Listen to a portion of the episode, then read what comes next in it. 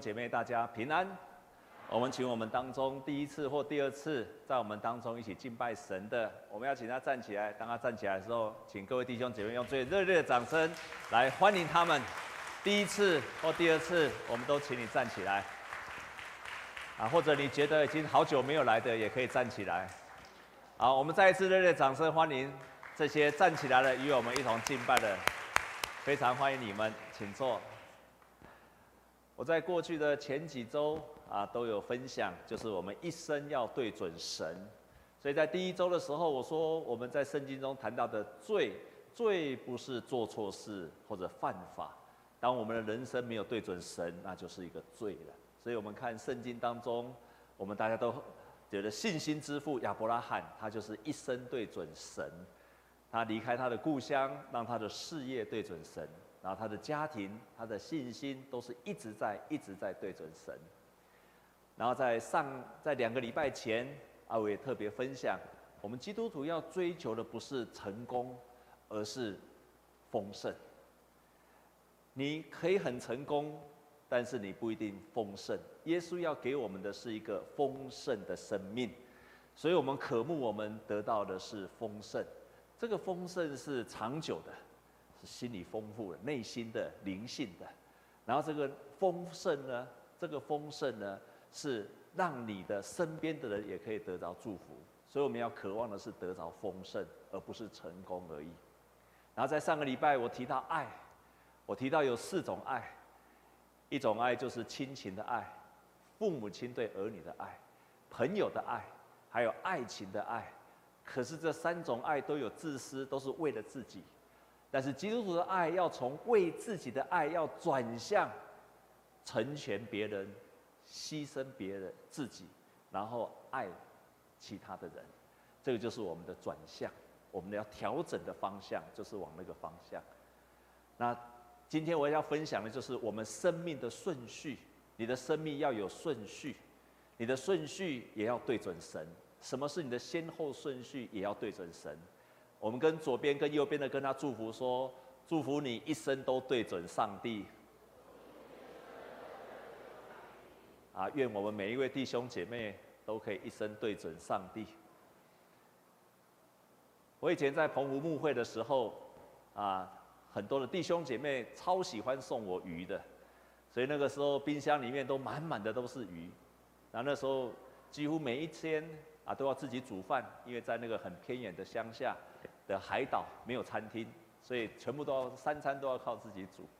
我常常印象非常深刻的就是每一次，常常那个时候刚开始学煮鱼，结果每常常出去的时候，都忘了鱼要先退冰，因为那时候刚开始煮学煮煮煮饭，所以每次都回来之后才开始赶快把鱼拿来退冰。可是你知道这都是来不及的，然后结果每次不管了，还是要煮了。还有时候退冰哦，退来不及，就干脆用热水退比较快。啊，弟兄姐妹，鱼可不可以用热水退啊？啊，你懂吗？的煮本，赶紧讲你嘛唔知。鱼不可以用热水退，这样知道吗？结果就不管了，退了。然后再退还是退不进的时候怎么办？不管了，就丢下去煮了，硬是要把它煮到熟。弟兄姐妹，你猜猜看，冰的鱼可以煮到熟吗？不可以，没有办法。所以我常常吃到的鱼汤或者蒸起来的鱼，常常是外面是熟的，然后里面是沙西米，啊，混在一起的。哦，吃的常常吃到一半，很恶心，真的很恶心。外面是生熟的，里面是生的。我就渐渐明白，原来煮饭这件事情也要有顺序的，也要照着顺序来做的。菜呀、鱼呀、要都要预备好才可以这样做。我们的生命当中很多都是有顺序的，都是有顺序。曾经有一个英国的社会学者，他这样研究说：“他说其实以前的人，老一辈的人跟现在的人的顺的人呐、其实所做的事都差不多。我们都是先懂，以前的人都是先懂事，懂事之后，然后就开始独立，独立完之后呢，就开始想要结婚，结婚之后就生子。所以第一件事是什么？懂事。”我们懂事成熟的，第二件事情就独立的，独立之后，接下来就是结婚，然后生孩子。这个社会学家说，老一辈跟现代一辈最大的不同是，现在的年轻人只是把顺序倒过来而已，所以都是先生子，然后再结婚，然后再独立，最后才懂事，跟我们那一辈不一样。好，弟兄姐妹，愿你成为一个照着顺序来的人。在圣经当中提醒了我们，生命是有顺序的。基督徒照着圣经上所教导，我们的顺序是这样子的：第一就是上帝，你生命的第一顺位就是上帝；第二顺位就是家庭；第三就是工作；第四才是你的服饰。我们跟我一起念一遍好不好？第一个是什么？上帝；第二个家庭；第三工作；第四服饰。为什么上帝永远要排在第一位？为什么要上帝排在第一位？请注意，弟兄姐妹，我在这边所提到的神，不是说你就是要拼命读圣经、祷告。我认为把神排在第一位，最大最大的关键就是你要去知道神爱你，而且你也爱神。你第一要优先顺序的，就是要去经历神的爱，然后你爱神，神也爱你。当你跟上帝有那种爱的关系发生的时候，有那个爱的关系发生之后，这个绝对是你的最优先要去经历神的部分。一个人如果没有经历神，他没有办法照着圣经上所说的。所以难怪耶稣，当人家问他说：“我们生命的顺序，律法那么多，要这么多要遵守，我要怎么样是遵守？律法最重要的是什么？”耶稣说：“你要尽心、尽性、尽意、尽力爱主你的神，并且爱邻舍如同自己。你如果没有爱神呢？”你就不懂得守律法，所以他说这两条条是一切律法的总纲。爱神跟爱人是一切律法的基础，没有这个基础，你不可能照遵守神的话语的。我们跟左边、右边的跟他说，我们要最优先的就是爱神。但是弟兄姐妹，神看不见，你如何知道你爱神呢？你如何爱那位看不见的神呢？四个指标，四个指标，你来权衡看看。四个指标，第一个，你体会到你每一天，你对神更多的爱跟感谢，从心里面对神，你自然想要感谢神，想要赞美神，这是第一个指标。你每一天有没有觉得对神的爱更多？第二个，你会更爱人。以前爱不下去的，现在你爱得下去了；以前不可能爱的人，你现在可以爱了；以前跟你是仇敌的人，你现在可以爱得下去。这个是第二个指标，爱神，然后爱人。第三个指标就是你会开始想要读神的话语，你会渴望读神的话语，因为你知道神爱你，你会更渴望知道说，我每一天上帝的话语当中有什么话要对我说的。第四个。也就是，当你更爱神、更爱人，你更读喜欢读上帝的话语的第四个指标，你会对罪更敏感，因为你越亲近神，神所不喜悦的事情，你会更不喜欢去做。以前你只有心中一个意念，你说我说一个我一个不好的意念有什么关系？可是现在你心中一个恨的意念、厌恶的意念、一个嫉妒的意念。你心里面一个不喜悦的意念，想要骂人的意念，都容不下在你的心中。罪越来越敏感了，那就表示你对神的爱越增加了。弟兄姐妹，第一个是什么？对神的爱增加；第二对爱对人的爱增加；第三个你更喜欢读上帝的话语；第四个你对罪更加的敏感，那就是你爱神的指标。这是很好很好去检测你跟神的关系。当你开始有这样的经历之后，你会开始渴慕读神的话语。于是每一天，我们都持续的、持续的要跟神在一起。你对你所爱的人，你一定渴望每一天跟他在一起。对基督徒来讲，什么叫做每一天跟神在一起？很简单，就是我们的 QT：读圣经、祷告、读活泼的生命，安静在神的面前。你读上帝的话语的时候，一开始你不会有感觉，你会觉得好像读无字天书一样，你在看却看不懂。可是当你再继续读下去，你的心中有渴望的时候，曾经有一个国中生，他国二，他开始读神的话。他越读心中越火热，然后他开始相信神开始对他说话。有一天，他的心里面觉得非常的平安。有一天，他知道神在他心中有很多很多的意念。然后他知道，他终于确认了两件事情。第一件事情，也就是神的话语，我们要我们是可以领受的，我们是可以领受到神对我说话的。弟兄姐妹，神对你说话多半不是跟你耳朵在你耳边跟你说你要做什么事情，神对你说话，往往在你的心中有个很深的感动，你非常确认这是神在对我说话。神对我们说话的第二个象征，就是你心里充满了平安喜乐。弟兄姐妹，你有这样经历神对你说话的，像牧师所说的，经历神对你说话，你心中有非常强烈的意念，知道这是神借着圣经在告诉我的。神要对我们所说的话都在圣经里面。你有这样经历神的，请你把手举起来，感谢主，感谢主。神已经对我们说话了，在圣经的里面。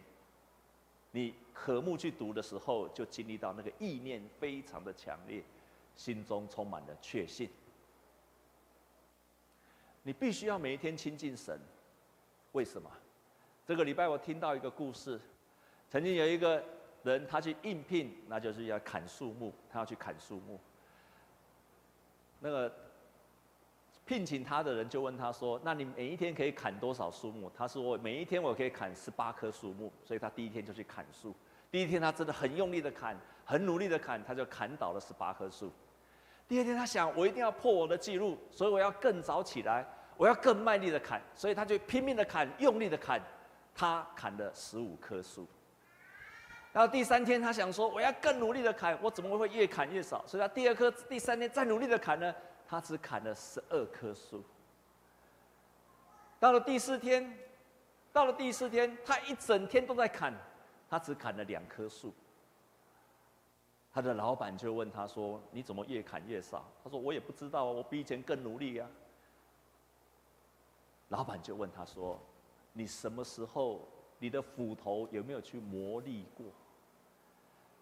你的斧头有没有好好的去磨砺过？他说：“我这么忙着砍树，我怎么有时间去磨斧头呢？”这个是非常好的启示，提醒了我们每一个神的儿女，我们所要做的不是拼命的做，拼命的做。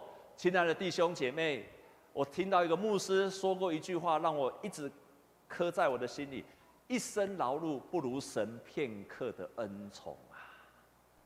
你一生拼命的做事。不如神给你片刻的恩典呐，所以你每一天亲近神，是希望每一天从神那里得着恩典呐。我们跟左边跟右边的说，愿你得到神片刻的恩宠。感谢主，感谢主。所以你每一天亲近神，会让你的优先的顺序更加的清楚。当我们这样做的时候，你以神为你的中心。你就会用神以的中心去看待你身边所有的关系和所有事物。你看今天的圣经节超棒的，我们再来读今天的圣经节看啊。你看，我们看今天的圣经的第三章的第十七节，我们一起来读三章十，我们再一起来读一遍好不好？预备，请。无论做什么，或说话，或行事，都要奉主耶稣的名，借着他感谢父神。这边说到你说话或者做事，你都要奉耶稣基督的名说话。你在说啊，连你说话都是奉耶稣基督的名，所以圣经当中说，你的话语要常常带着和气，好像用盐调和过一样。你的话语要带着和气，因为你是奉耶稣基督的名说话。弟兄姐妹，你如果奉耶稣基督的名说话，你敢不敢说一边奉耶稣基督的名的说话，一边说我奉耶稣基督的名，我的老板该死？你敢讲吗？我奉耶稣基督的名，好，我的先生这个是个死鬼。好，我奉耶稣基督的名，我的太太什么？当你奉耶稣基督的名的时候，你的话语就带着和气的，你的说话或行事。今天圣经说不止说话而已，还包括什么？你看，我们来读第十八节，我们来读第十八节，预备，请。你们做妻子的，当顺服在自己的丈夫，这在主里面是。相宜的，连你爱你的丈夫都是在主的里面，爱你的太太也是在主里面的，连爱另外一半都是在主里面的。上帝是你们中间的。上，你爱主要比你爱你的丈夫或太太更重要。那我们看下面一节哦，第二十节，我们来看，请你们做儿女的要凡事听从主父母的，因为这是主所喜悦的。儿女对父母也是要在主里面，因为看这是不是主所喜悦的。还不止这个样子，还包括说做仆人的。我们看二十二节，二十二节。我们来读二十二节，预备，请你们做仆人的，要凡事听从你们肉身的主人，不要只在眼前侍奉，像是讨人的喜欢的，总要存心诚实，敬畏主。二十三节，接下去读，预备，请无论做什么，都要从心里做，像是给主做的，不是给人做的。亲爱的弟兄姐妹，连你在工作上。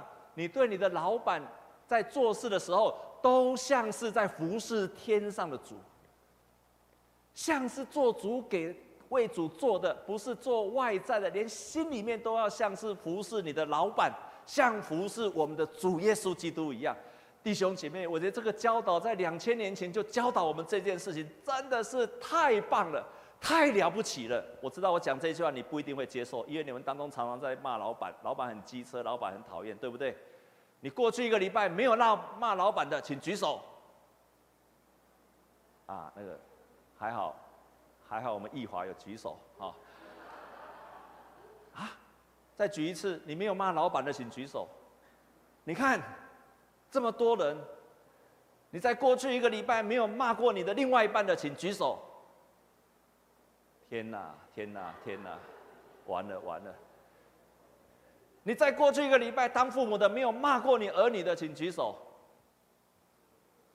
你看，很糟糕了。所以你看，圣经告诉我说，你要在真的像是从心里。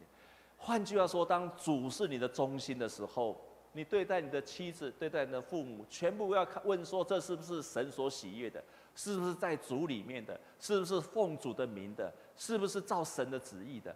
连你对你是，你看圣经说到这么严格。连你对你的老板都要像侍奉他，像侍奉天上的主一样。还有对老板有没有说话？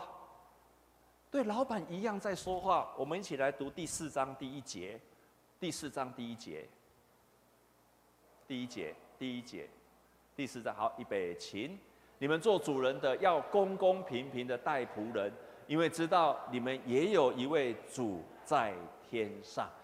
你如果是一个老板，你对待你的。下面的人，你也要公平的对待他，因为知道你不是自己的主人，你不是你自己公司的老板。如果你自己设立的公司，你不是你自己公司的老板，你的老板就是天上的主。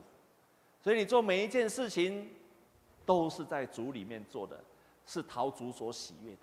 所说的话，也是讨主所喜悦的。主成为你的生命的一切的标准跟准则。弟兄姐妹，容不容易？容不容易？容不容易？不容易。可是他教导我们可以一直调整，一直调整，你一定可以做得到的。虽然不容易，但是只要你立志，你一定一定可以做得到的。在圣经当中有一个人，他真的就是这样子的人，这个人就是大卫。大卫他的一生，照圣经上所说，他是一个合神心意的人。他完全所做所都是合神的心意，虽然他人生有瑕疵，他有得罪过神，可是他人生一直调整对神。当他的敌人歌利亚来跟他打挑战的时候，来跟他征战的时候，他就对着那个敌人说：“所有的以色列人不敢出来征战，只有当时候年轻的年轻的大卫，他可能才十七十八岁而已，他就出来挑战这个巨人。全以色列的勇士都不敢不敢出来的时候，只有这个年轻人十七岁而已，他就敢站出来。”他站出来说：“我奉耶稣基督，我奉耶和华的名，我要为他来征战。”这个大卫是主动去征战的，是奉主耶和华的名去征战的，他就打败了他的敌人。他就是勇敢的奉着耶和华的名，就去打败了他的敌人。还有一次，当大卫他开始出来的时候，其实跟从他的人。起来革命的人，都是一些贩夫走卒，都是一些地痞流氓，都是一些可能是乞丐，在社会的边缘人来跟从他，一共有六百人。结果有一次的战役，战役的当中，跟亚玛力人打仗，这亚玛利人居然把这些六百人，包括大卫他的妻子儿女，全部都掳走了。当他的部属的妻儿、妻子都被掳走的时候，这六百个人起来反叛他，甚至要杀死大卫。但是大卫在那个时刻，他人生被他自己人所反叛，要杀死他的时候，大卫怎么说？圣经这样子说。大卫依靠耶和华他的神，心里坚固，心里非常的坚固，所以他就问当时候的祭司说：“我们可不可以去追杀亚玛力人，去把他们，把这些妻子儿女把他追回来？”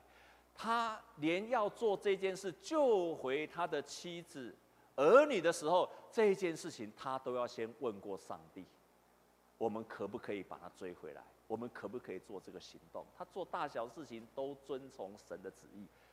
祭司跟他说：“你们可以去追他回来。”于是大卫就追过去，把他的妻子儿女都把他追回来了。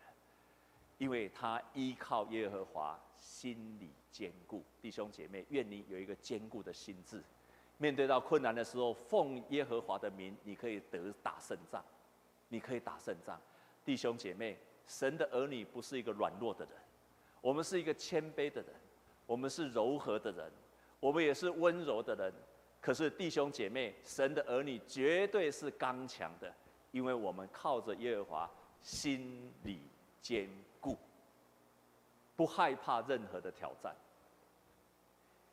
因此，我们要把神摆第一位，然后用神第一位来看待你的所有的事情，你的所有的关系。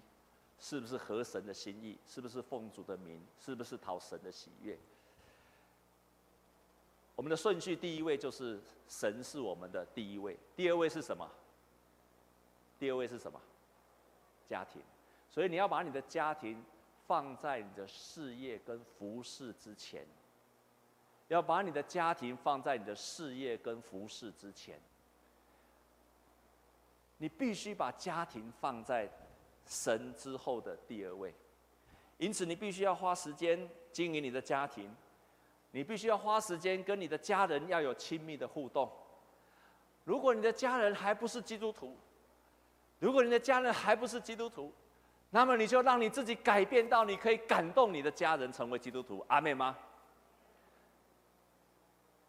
如果你的家人还不是基督徒，你没有办法跟他在信仰上分享。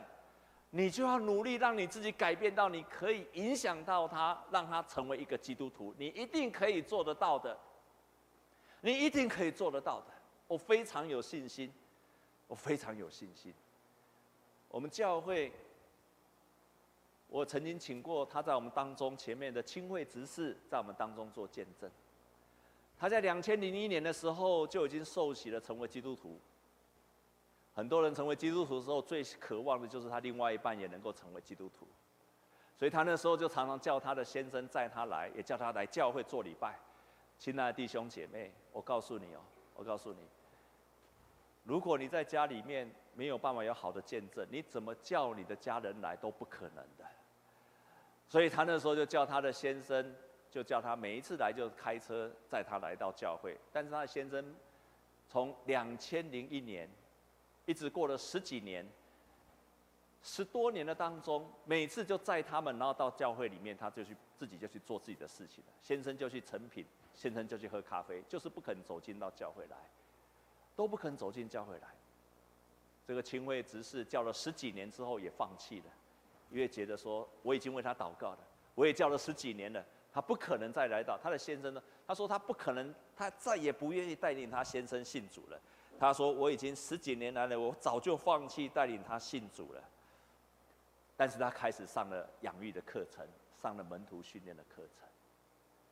在上门徒课程的当中，神不断的修剪跟管教他，这个过程又辛苦又艰辛。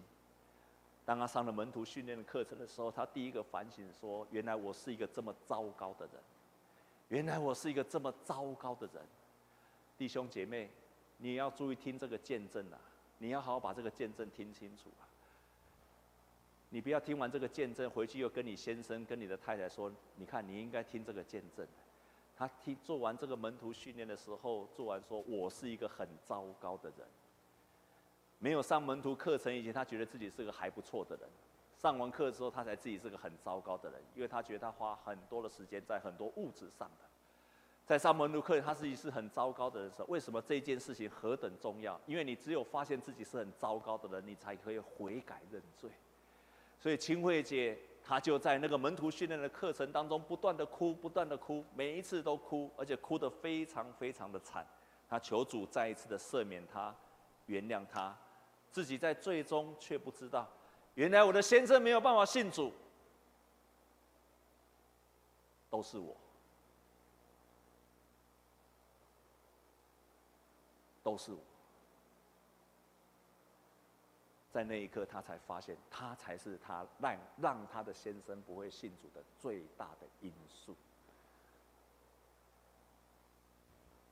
我觉得这个是一个很宝贵的，我们成为神的儿女，很宝贵的一，就是你发现到是我的生命出了问题。你如果注意听。很多的人来找牧师、牧师娘，他说：“我的先生怎样？我的先生怎样？我的爸爸、我的妈妈、我的婆婆、我的儿子这样，都不是解答。”秦慧姐在那一刻，原来就是我出了问题，所以他从那一刻，只有当我觉得我出了问题，我开始认罪悔改，那一刻他开始认罪之后，圣灵就开始动工。圣灵就开始动工了。我后来问他的先生说：“你为什么受洗？”他的先生就跟我说：“因为有一天，我的太太清慧，她突然站了起来，然后跟所有跟他的先生道歉，说以前我说很多话批评你的家族。”站起来就道歉，还有，他说：“因为我的太太有一天居然跟我的女儿道歉，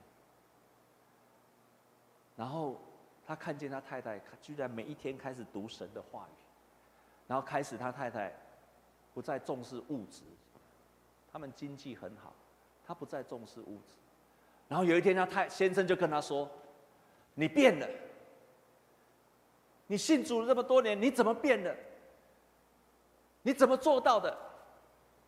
他就跟他的先生说：“我信了主十几年，我如果会变好，我早就变好了。我靠我自己没有办法变好。我如果靠我自己的意志可以变，我早就变好了。是神，神帮助我改变。于是他先生就到了教会，就受洗了。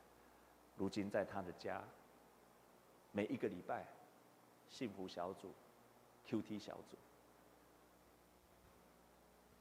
我好几次去他们家庭里面，他先生就同分享同样的一件事情，啊，我觉得我现在家庭好像在天堂一样，好像在天堂一样，顺序对了，上帝第一位，家庭第二位，就改变了这个家庭。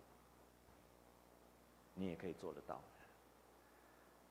我们不止在家庭当中要把它排第二个顺位。我们同时要在第三个顺位是工作，所以圣经今天告诉我们说，你在工作当中要敬畏主，所做的要从心里做，像是给主做的，不是给人做的。弟兄姐妹，也就是说，你在工作职场应该不是去传福音优先，你应该先在职场里面有好见证。如果你在职场里面常常骂老板，跟同事没有好的关系。那么，亲爱的弟兄姐妹，拜托你不要传福音，这样可以吗？你常常跟同事一起在骂人，然后再对下面的也不好，跟同事也没有好的关系。拜托你不要传福音，更拜托你一件事情，千万不要跟人家说你是基督徒，更绝对不可以说我的牧师是叶启祥，好吗？如果你没有好见证，你说了你是中山教会的会友，我是基督徒，没有人会相信你的，没有人会相信你的，除非你在办公室有一个非常好的见证，你的福音就有力量，你传福音就有力量，你跟人有好的关系，你尊荣你的老板，你工作有很好的表现，你传福音，人家就相信你所相信的神。他们就相信你信靠的，你的信仰是有力量的。除了工作以外，我们也学习在教会服侍。为什么你需要在教会服侍？因为在教会服侍的当中，让我们学习，就是我上个礼拜所说的，我们在教会工作，在服教会服侍的时候没有领薪水，我们教会服侍的时候服侍一些我们不认识的弟兄姐妹，服侍有需要的人。我们在教会服侍的时候，也常常是无私的奉献，所以在教会服侍，让我们学习一个牺牲自己的爱，让我们学习要帮助别人。我们在教会服侍，也学习不再是为自己，就是无私的奉献。所以我们在教会的服侍，极大的对我们最大的帮助，就是让我们在服侍的当中越来越像耶稣基督。学习耶稣基督这样子的爱，去爱别人，无私的奉献，关心别人，这个是没有回报的，没有代价的，是你自愿的，而且可以去成全别人的。当你做到这种成全别人的时候，你带到你的工作职场去，你就可以为主做美好的见证。前几天我们在父母的小组在讨论一件事情，我就劝告我们当场所有的组员弟兄，我跟他们说。我说，我们常常到公司里面去，或者在做事的时候，都想要得到自己的益处。我今天要给你们一个挑战：你今天到任何的地方去工作，不管你是老板，你是你要学习去成全别人，你要去成全别人。所以你面对你的下属的时候，你不是管他，你要成全他，让他成为一个更好的下属。如果你的同、你的老、你的老板，你到公司看到你的老板的时候，你到这个公司不是为了要赚钱。你去改变你的心智，不是要去赚钱养活我自己。你开始改变，说我去要去祝福我的公司，我要让我的公司更好。